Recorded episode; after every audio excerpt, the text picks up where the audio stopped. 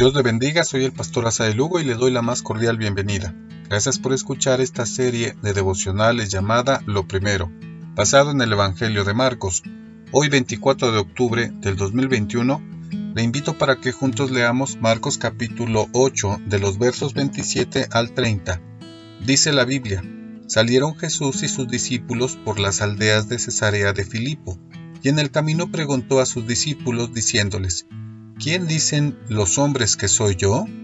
Ellos respondieron, unos Juan el Bautista, otros Elías y otros alguno de los profetas. Entonces él les dijo, ¿y vosotros, quién decís que soy yo? Respondiendo Pedro le dijo, Tú eres el Cristo.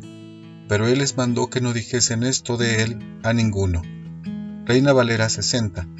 Otra versión del mismo pasaje dice, Después de esto Jesús y sus discípulos fueron a las aldeas de la región de Cesarea de Filipo.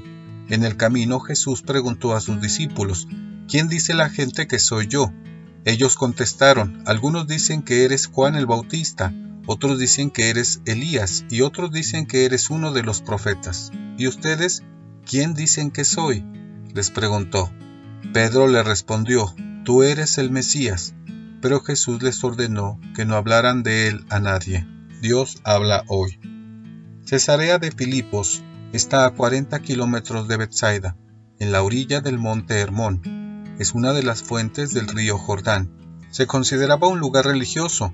Habían tallado en la roca ídolos a Baal y había ídolos al dios griego Pan. Se había construido un templo de mármol a César.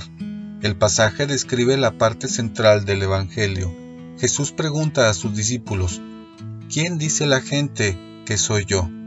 Los discípulos responden con los rumores y las ideas tradicionalistas que tenía la gente, las ideas populares del pueblo. Se trata de la misma respuesta que se dio en el capítulo 6.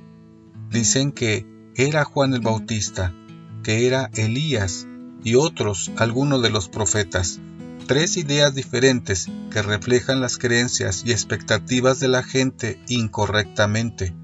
Pedro hace su confesión respondiendo a la pregunta de Jesús, ¿Para ustedes quién soy?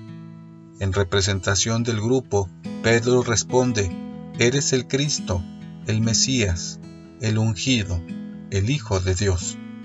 Su respuesta confirma que habían entendido quién era Jesús. El tema de su identidad queda aclarado para todo el grupo. El resultado de su discipulado estaba completo, como si Marcos estuviera cerrando una primera parte de la historia de Jesús, siendo descubierto como el Mesías. Ahora continúa el camino hacia la cruz.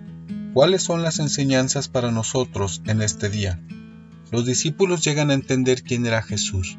Pedro responde lo que ya había en su corazón en representación de los doce. Ahora veían claramente, y su confesión afirma que Jesús era el Mesías. Tres años habían pasado en compartir todo el tiempo con Jesús. Esta pregunta es el parteaguas en la vida de todo ser humano. ¿Quién es Jesús para mí?